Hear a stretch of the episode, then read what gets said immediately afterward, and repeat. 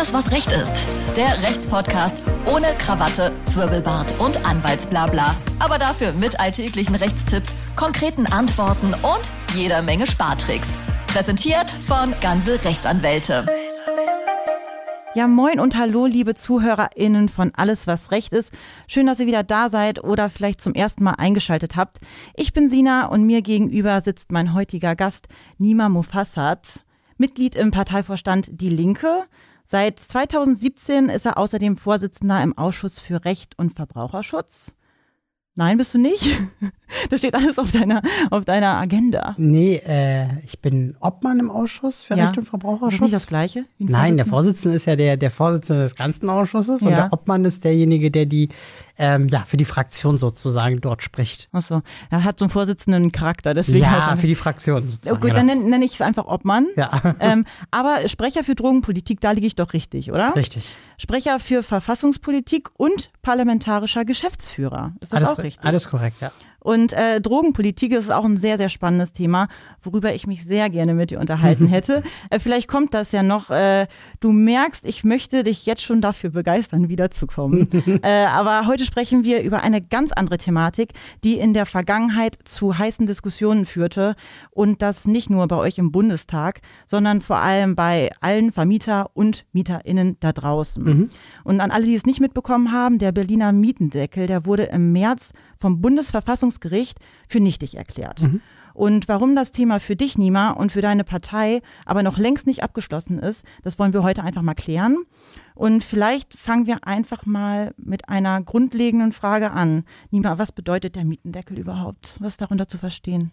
Ja, der Mietendeckel bedeutet, das steckt schon im Namen sozusagen drin, Mieten werden gedeckelt, es kommt Deckel sozusagen auf die Miete. Das heißt, der Gesetzgeber beschließt Höchstmieten ähm, pro Quadratmeter ähm, und die dürfen sozusagen nicht überschritten werden. Da gibt es natürlich Differenzierung, wie alt ist das Gebäude ähm, und so weiter. Ähm, also sozusagen, das, das spielt schon noch eine Rolle. Ähm, also ist nicht jetzt nur pauschal eine Miete.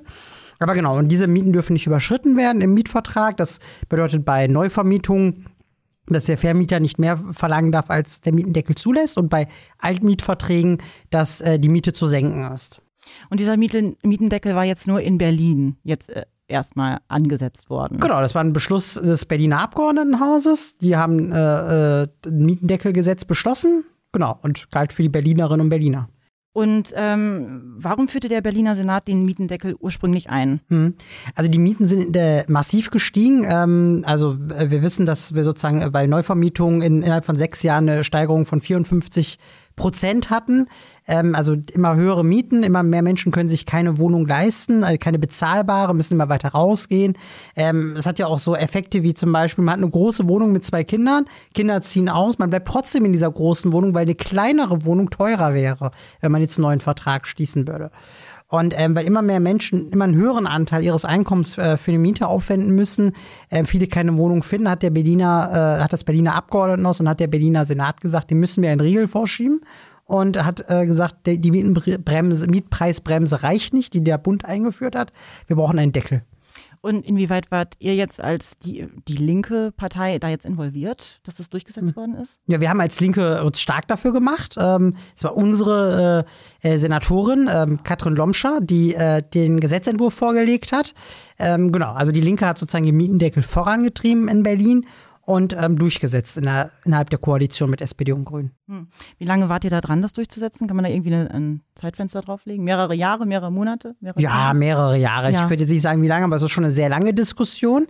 Ähm, genau, und sie ploppte so ein bisschen auf, als äh, kommen wir ja später vielleicht nochmal drauf, auf die, als die Initiative Deutsche Wohnen enteignen aufkam. Die sagt also, wir müssen sozusagen, äh, also die Problematik sozusagen präsent machte in, in der Stadt, äh, kam die Idee auf, ja, aber was könnte der Gesetzgeber schnell tun, den Mietendeckel einführen? Hm. Und du hast es eben ganz kurz angemerkt, ähm, es handelt sich äh, um, um neue Mietverträge. Ähm, also bei welchen Mietverträgen griff denn der, weil es gibt ja hier die, es gibt die Indexmiete, es gibt die Staffelmiete. Äh, die sind da auch alle von betroffen? Genau, also in äh, einem Paragraphen 3 dieses Gesetzes äh, steht das in der Tat drin, mhm. dass äh, die Höchstmieten, die da im Mietendeckel stehen, auch für Staffel- und Indexmieten gelten.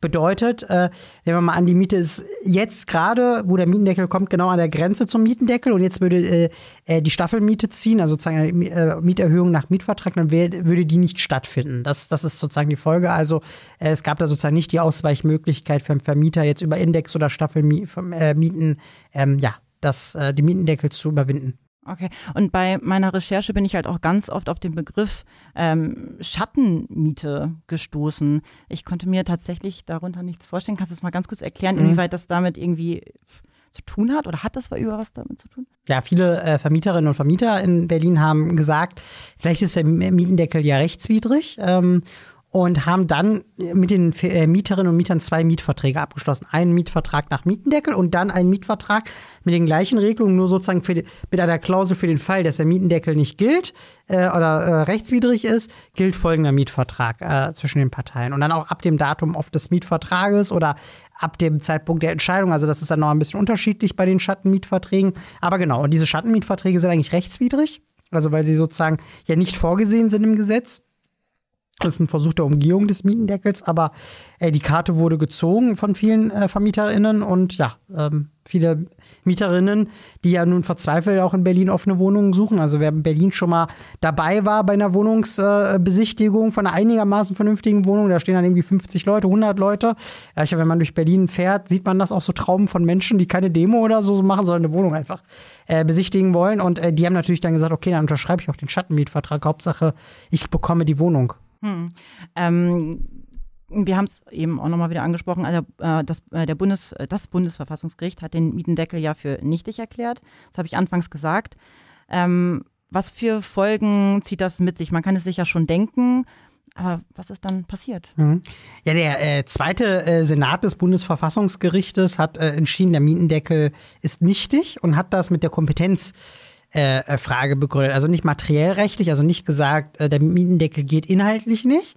Ähm, die Frage haben sie gar nicht erörtert, sind also gar nicht darauf eingegangen, sondern haben gesagt, die Zuständigkeit für den Mietendeckel liegt beim Bund. Ähm, und haben das damit begründet, dass es sich um Zivilrecht handele und äh, Zivilrecht eben äh, nach der Gesetzgebungskompetenz äh, ja, die Zuständigkeit des Bundes sei und weil das Land Berlin nicht äh, zuständig sei, äh, sei der Mietendeckel nichtig und zwar rückwirkend ab dem Zeitpunkt des Beschlusses. Das ist natürlich eine, ja, ist schwerwiegend für viele Mieterinnen und Mieter weil das Bundesverfassungsgericht hätte auch sagen können, naja, der Mietendeckel ist äh, nichtig ab sofort, ab dieser Entscheidung. Äh, dann hätte man sozusagen keine Nachzahlung gehabt. Dadurch, dass er rückwirkend nichtig erklärt wurde, mussten die Mieterinnen und Mieter also sozusagen ja rückwirkend äh, äh, zurückzahlen, also über mehrere Monate äh, bezahlen. Also das ist sozusagen eine sehr, sehr schwerwiegende Folge, wo man sagen muss, da hat das Bundesverfassungsgericht wirklich sehr einseitig im Interesse der VermieterInnen entschieden. Hm.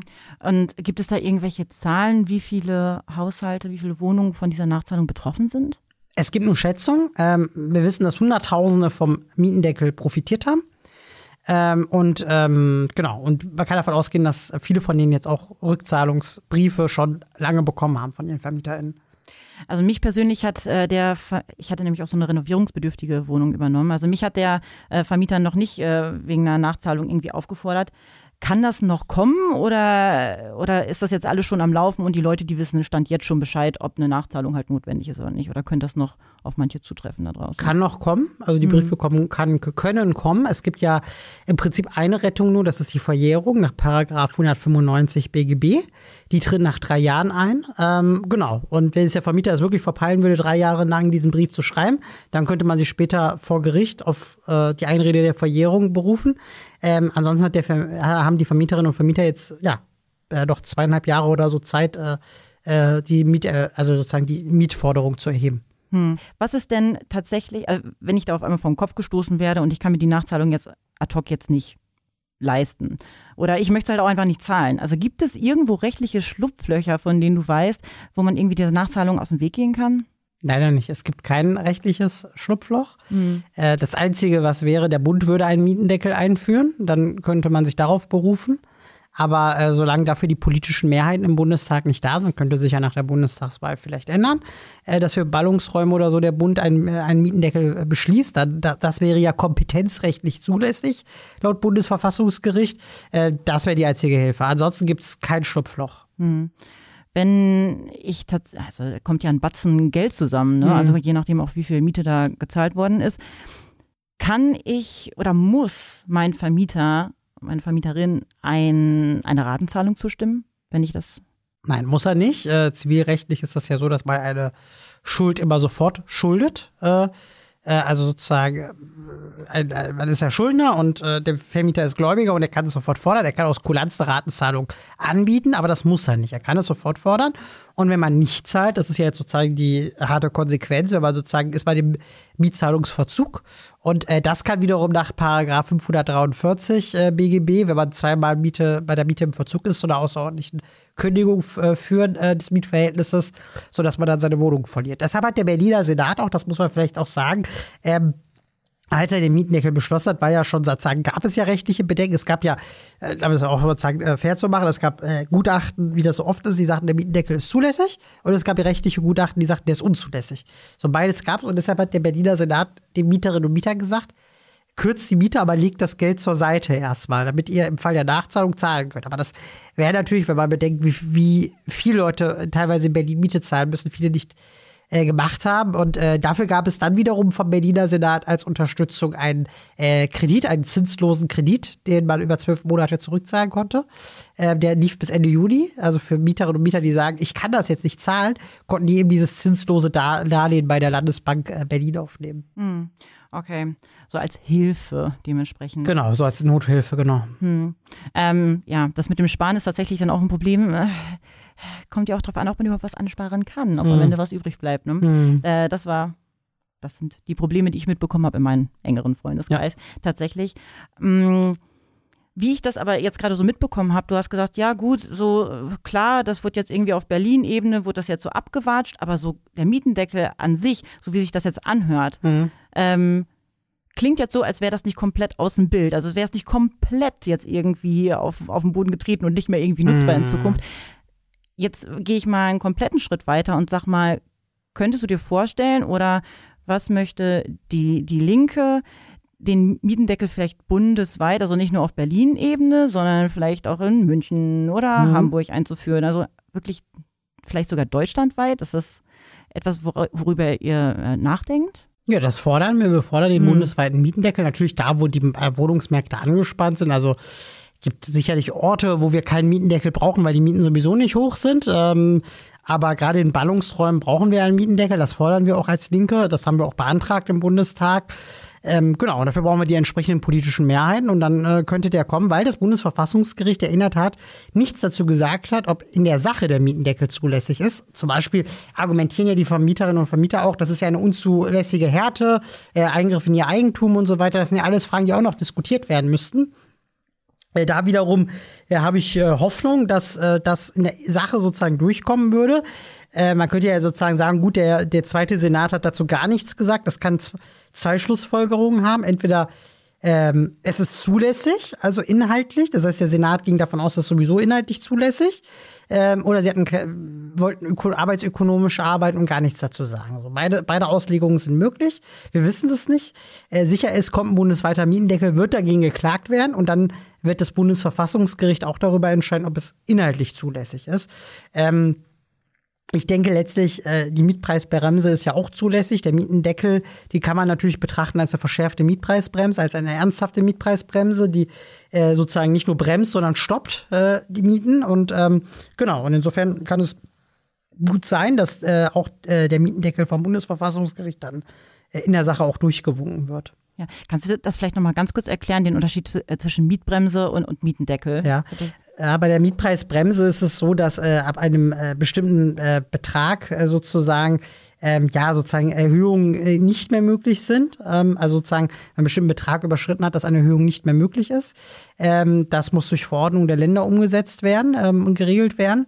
Genau, und beim Mietendeckel äh, kann es auch zu einer Senkung der Miete kommen. Also bei der Mietpreisbremse kann es nicht passieren, dass ich eine Miete senken kann, sondern Verstehe. ich kann höchstens darauf verweisen, das ist übrigens doch vielleicht ein Tipp auch für Leute, die jetzt davon betroffen sind, äh, dass der Mietendeckel weggefallen ist, zu prüfen, ob ihre Wohnung unter die Mietpreisbremse fällt und möglicherweise daraus sich bestimmte Ansprüche ergeben. Also das sollte man auf jeden Fall prüfen ähm, im Detail, sich vielleicht auch nochmal beraten lassen vom Mieterverein oder sowas, weil das natürlich auch nochmal eine diffizile Regelung ist. Ähm, Genau, aber da kann auch noch mal was äh, laufen. Aber der Miet die Mietpreisbremse bremst, der Deckel stoppt sozusagen effektiv. Alles klar.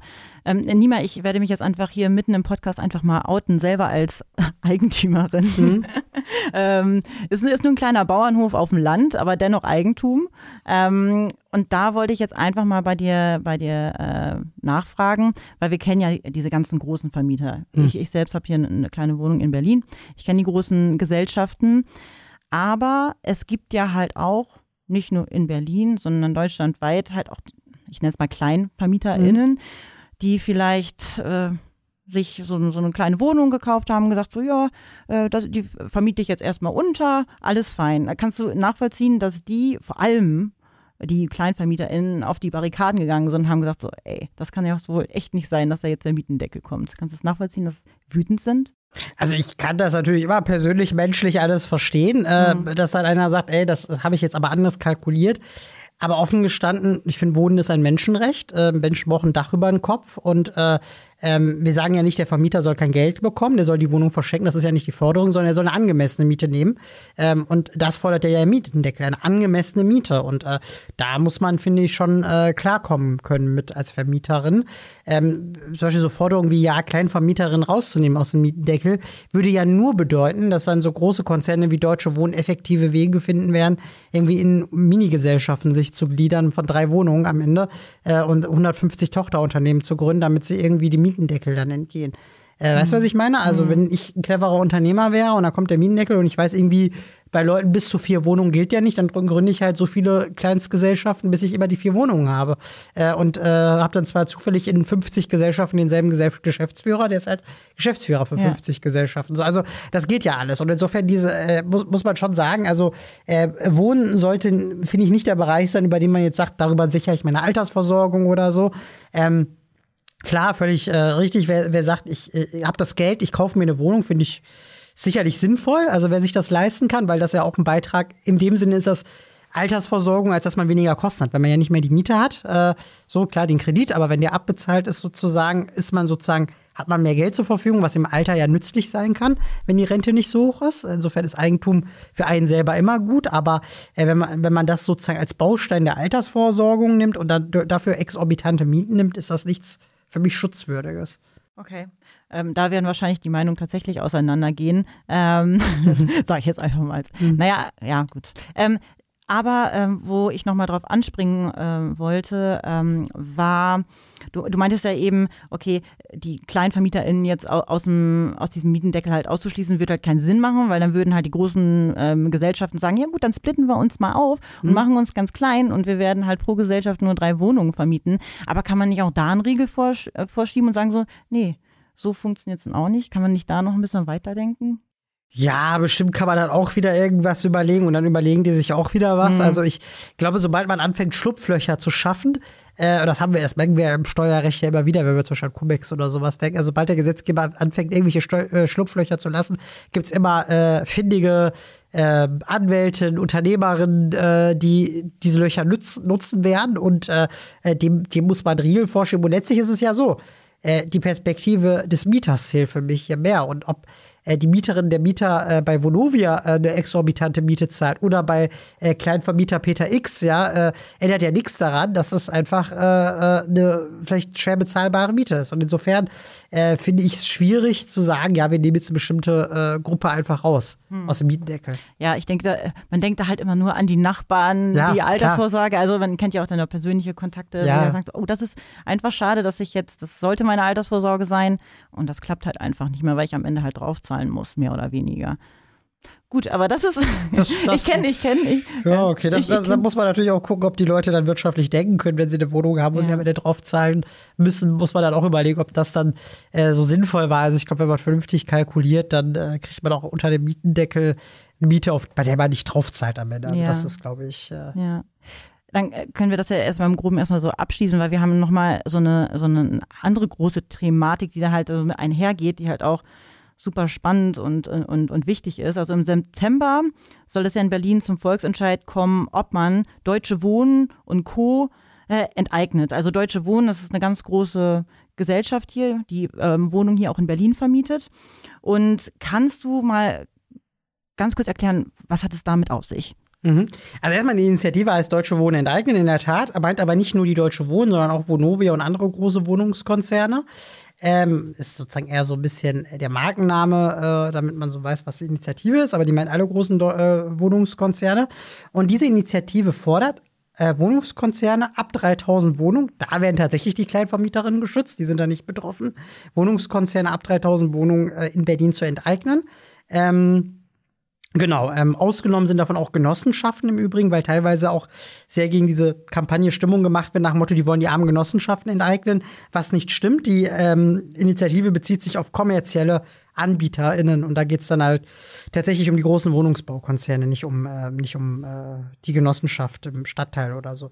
So, und äh, enteignen ist sozusagen, da muss man jetzt auch noch auf den Begriff achten. Ähm, da steht enteignen, aber es meint eigentlich vergesellschaften. Es meint Artikel 15 Grundgesetz.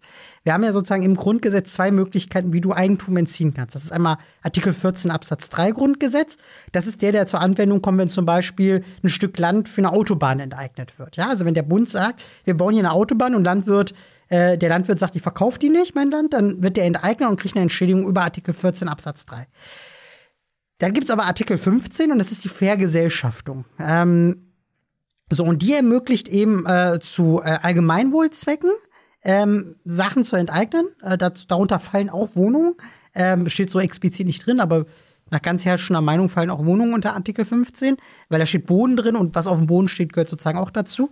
Ähm, so, und der, das Besondere bei Artikel 15 ist, der kam noch nie in Deutschland zur Anwendung, also ist eine, Norm im Grundgesetz, die im Prinzip bisher im Dornröschenschlaf ist, ähm, ermöglicht eine Ent Vergesellschaftung ähm, und damit Enteignung des bisherigen Eigentümers unter Wert.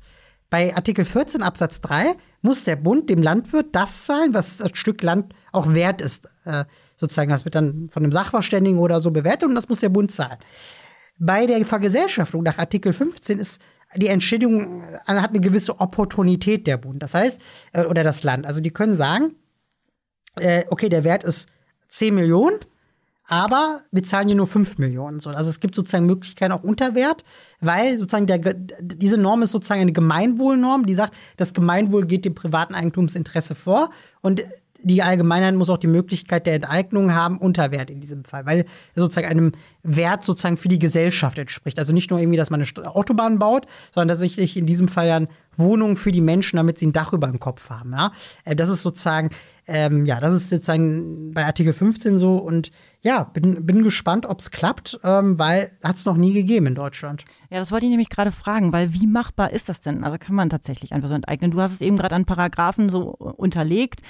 Grundsätzlich ist es möglich, aber äh, wie wahrscheinlich ist es, dass es dann halt auch klappt? Naja, wenn die Berlinerinnen und Be- Berliner am 26. September dafür stimmen, dann muss der Senat einen Gesetzentwurf vorlegen dafür. Das ist ein Volksentscheid.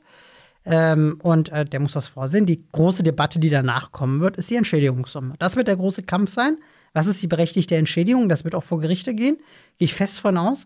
Der Berliner Senat hat jetzt erstmal, das ist ja, SP, das ist ja Zuständigkeit SPD, äh, Innensenator Geisel, hat jetzt sozusagen als, als Entschädigungssumme äh, den ähm, sozusagen den Wert, äh, also sozusagen der Wohnung hingeschrieben. Aber ich hatte ja gesa gerade gesagt, man kann auch Unterwert. Also das wird ein großer politischer Kampf sein. Was zahlt man dann eigentlich den großen Wohnungsgesellschaften? Die Gesellschaften werden da, also Vonovia und Co. werden darauf pochen, in Wert bezahlt zu werden. Und das ist in Berlin sehr hoch, weil man ja sozusagen, der Marktwert ist sehr hoch. So, ähm, wenn die Politik in Wert bezahlt, wird es wahrscheinlich trotzdem eine rechtliche Auseinandersetzung geben, ob es überhaupt enteignet werden darf. Wenn sie unter Wert äh, ausbezahlen, wird es eine Debatte geben, ob sie enteignen dürfen und wie viel sie bezahlen müssen. Und dann wird das Bundesverfassungsgericht gefragt sein, zu entscheiden, was bei Artikel 15 die Regelung ist. Ähm, wie gesagt, herrschende Meinung in der Rechtswissenschaft sagt ganz klar, ähm, man darf unter Wert. Es gibt sogar Einzelmeinungen in der Rechtswissenschaft, die sagen sogar, man kann ähm, entschädigungslos bei Artikel 15 enteignen. Das wird nun wahrscheinlich das Land nicht machen. Das wird, glaube ich, auch nicht das Bundesverfassungsgericht so sehen. Ähm, Genau, und äh, zum Beispiel denkbar wäre ja auch auf den Wert abzustellen, wie viel hat das Unternehmen dafür bezahlt damals? Wäre ja auch eine denkbare Variante. Ne? Also wie viel hat Vonovia damals bezahlt, um diese Wohnung zu kaufen? Und das kriegen sie bezahlt sozusagen im Rahmen der Entschädigung. Wäre ein wäre wahrscheinlich deutlich weniger als was, was heute wert ist. Höchstwahrscheinlich. Äh, höchstwahrscheinlich.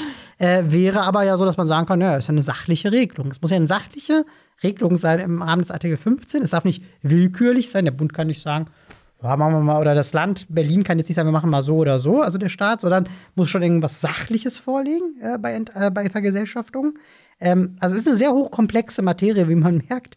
Ähm, und ähm, bin gespannt. Aber ich glaube, um auch nochmal auf das Politische zu kommen, ähm, die Idee dahinter ist ja wirklich zu sagen, wir haben Wohnungsmangel in Berlin ähm, und wir haben hohe Mieten. So, gegen den Wohnungsmangel muss man natürlich bauen, bauen, bauen, klar. Aber die hohen Mieten, das hat ja nichts mehr mit Angebot und Nachfrage alleine zu tun. Können wir auch noch mal gleich darauf eingehen, warum die Mieten eigentlich steigen. Ähm, äh, sondern sozusagen, wenn wir die Mieten auch senken wollen, müssen, muss der Staat auch mehr Wohnungen besitzen, beziehungsweise ja, in dem Fall soll es eine gemeinnützige Anstalt des öffentlichen Rechts sein. Ähm, genau, damit sozusagen darüber die Mieten gesenkt werden können auf dem Markt. So, das ist so ein bisschen die Idee dahinter. Mhm. Gab es in der Vergangenheit, ähm, du hast den Artikel, äh, den Grundgesetz Paragraphen 15 angesprochen. Ähm, gab es in der Vergangenheit irgendwie sowas, wo ein Großkonzern irgendwie enteignet worden ist?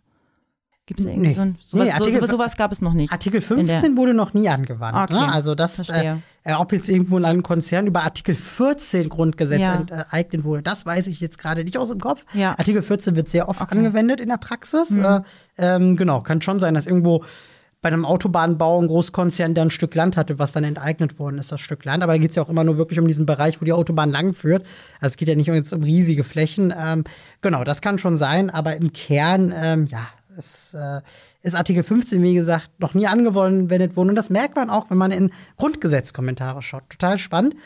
Wenn man in Grundgesetzkommentare schaut, dann äh, gerade dann hat man irgendwie zu Artikel 14 ja irgendwie 150 Seiten, dann kommt man zu Artikel 15, da sind dann drei Seiten und dann geht es schon zu Artikel äh, 16 weiter sozusagen, weil es gibt ja nichts dazu. Es gibt keine Rechtsprechung, es gibt nur Literaturmeinungen bisher.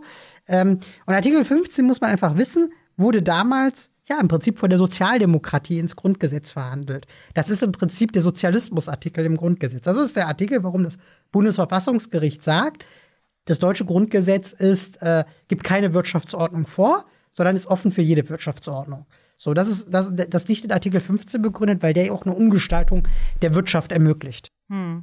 Vielleicht können wir noch mal ganz kurz zum Ende noch mal ähm, auf die Kritik zu sprechen kommen, weil das ist wichtig. Wir müssen ja, ja beide Seiten kennen, mhm. ansonsten funktioniert es nicht. ähm, die Kritik am Mietendeckel war ja, und das habe ich äh, vor allem, weil ich habe äh, letztes Jahr halt auch ähm, Wohnungssuche, es war schlimm, mhm. es war wirklich fürchterlich und äh, ich musste ganz viel beten und äh, ansonsten hätte das glaube ich auch nicht geklappt. Das mhm. war wirklich ein absoluter äh, Glücksgriff. Und da habe ich tatsächlich auch äh, mitbekommen, dass ich viele renovierte Wohnungen angeguckt habe, wo der Vermieter äh, dann halt ankam und haben gesagt, pass mal auf, ähm, wir werden hier jetzt keine Renovierungsarbeiten mehr vornehmen, weil das Geld ist jetzt aufgrund des Mietendeckels nicht da. Hast du Findest du, dass da man irgendwie Gefahr läuft, dass jetzt die Gebäude, äh, ich, ich sage jetzt mal ganz drastisch, mhm. irgendwie verfallen oder dass es vielleicht darüber tatsächlich zu Wohnungsnöten kommt? Weil dann sagen sie, pass mal auf, ich wohne jetzt einfach alleine in, in, in, in, in dieser Wohnung. Ähm, ich werde die jetzt einfach nicht mehr weitervermieten, weil pff, bringt ja sowieso nichts mehr. Also, dass äh, auch große Wohnungskonzerne Wohnungen verfallen lassen ohne Mietendeckel, da, darüber gibt es ja immer wieder Skandale. Ja? Also, äh, wenn man Leute fragt, die zum Beispiel bei Deutsche Wohnen äh, in Wohnungen leben, die dann sagen, ja, mein Fenster äh, ist undicht und trotzdem wird das nicht ausgewechselt oder äh, äh, es gibt Schimmel in der Wohnung, da wird nichts gegen gemacht. So. Also, das Problem hat man ja unabhängig vom Mietendeckel, dass viele Konzerne ihren äh, ja, Grundpflichten, die Wohnung zu sanieren, nicht nachkommen, äh, selbst eher eine Mietminderung in Kauf nehmen, als dass sie da Geld reinstecken. Das hat ja manchmal auch Gründe. Man möchte zum Beispiel Altmieterinnen rausekeln, nach dem Motto, ah, wenn die Wohnung verfallen genug ist, geht da vielleicht, danach mache ich eine Kernsanierung und dann kann ich die doppelte oder dreifache Miete nehmen, wie bisher. So, das, das, das gibt's ja alles heute schon. Und insofern würde ich das nicht am Mietendeckel festmachen, dass dann Mieterinnen und Mieter äh, ihren, äh, ja, äh, Sanierungspflichten, äh, ich meine jetzt, dass man da jetzt äh, eine neue Tapete ranmacht, gehört jetzt nicht zu den Kernsanierungspflichten, aber sozusagen äh, wirklich, wenn es um die Essentials geht, dem auch nachkommen. Also das, das ist für mich kein überzeugendes Argument. Um dem entgegenzuwirken, müsste man zum Beispiel Mieterinnenrechte stärken, ähm, damit die sozusagen mehr Möglichkeiten haben, in solchen Fällen zum Beispiel mit einer Miet, nicht nur mit einer leichten Mietsenkung zum Beispiel, sondern bei, äh, dass man höhere Reduzierung vornehmen kann. Das wäre ja eine Variante. Also, okay, bei Schimmel in der Wohnung, nach, nach der zweiten Abmahnung darfst du die Miete um 50 Prozent, nicht nur um 10 oder 15 Prozent kürzen, so. Damit man sozusagen den Vermieter oder die Vermieterin stärker unter Druck setzt. Das wäre, glaube ich, das wirkungsvollere Mittel. Letztlich muss man ja eins sagen. Wenn Vermieten sich nicht lohnen würde, würden es nicht so viele machen.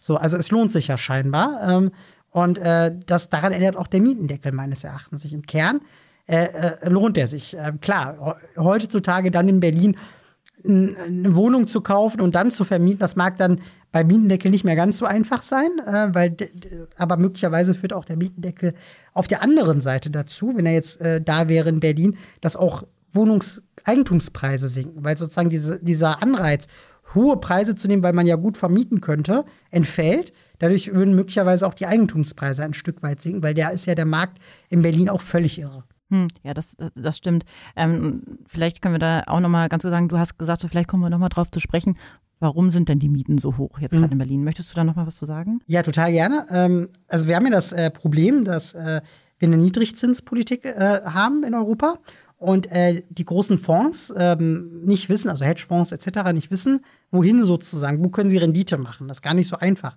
Auf dem Aktienmarkt hochvolatil, wo kann man sichere Rendite machen? Und die sicherste oder eine der sichersten Renditen sind Wohnungs Wohnungen. Und deshalb stecken die großen Hedgefonds, Indexfonds und so weiter Milliarden und Milliarden in den Wohnungsmarkt. Die kaufen Anteile bei Deutsche Wohnen, Vonovia, anderen großen Wohnungskonzernen und haben da auch entsprechende Renditeerwartung. Und dem versuchen dann die Vorstände der großen Wohnungskonzerne durch unverhältnismäßig hohe Mieten nachzukommen und steigern die Mieten, ja, damit sie sozusagen diese Renditeerwartung erfüllen. Es gibt zum Beispiel eine Zahl, 2019 hat jede Mieterin und jeder Mieter der Deutschen Wohnen ähm, monatlich 177 Euro Rendite an die Aktionäre ausgeschüttet. So, also 177 Euro von der Miete im Durchschnitt sind an Aktionäre gegangen. Das ist schon Batzen. Das hat was mit den Renditeerwartungen dieses Marktes zu tun. Und deshalb hat dieses Argument immer, das ist Angebot und Nachfrage, auch ein Stück weit, natürlich, wir haben auch eine Wohnungsknappheit in Berlin und deshalb äh, müssen wir auch bauen. Deshalb ist es auch kein Gegensatz, Mietendeckel und Bauen zu fordern. Berlin baut auch im Übrigen äh, mittlerweile recht viel. Ähm, aber sozusagen, es hat auch was damit zu tun, dass der Markt überhitzt ist durch äh, Renditeerwartungen und dadurch die Vermieterinnen und Vermieter immer höhere Mieten nehmen. Hm.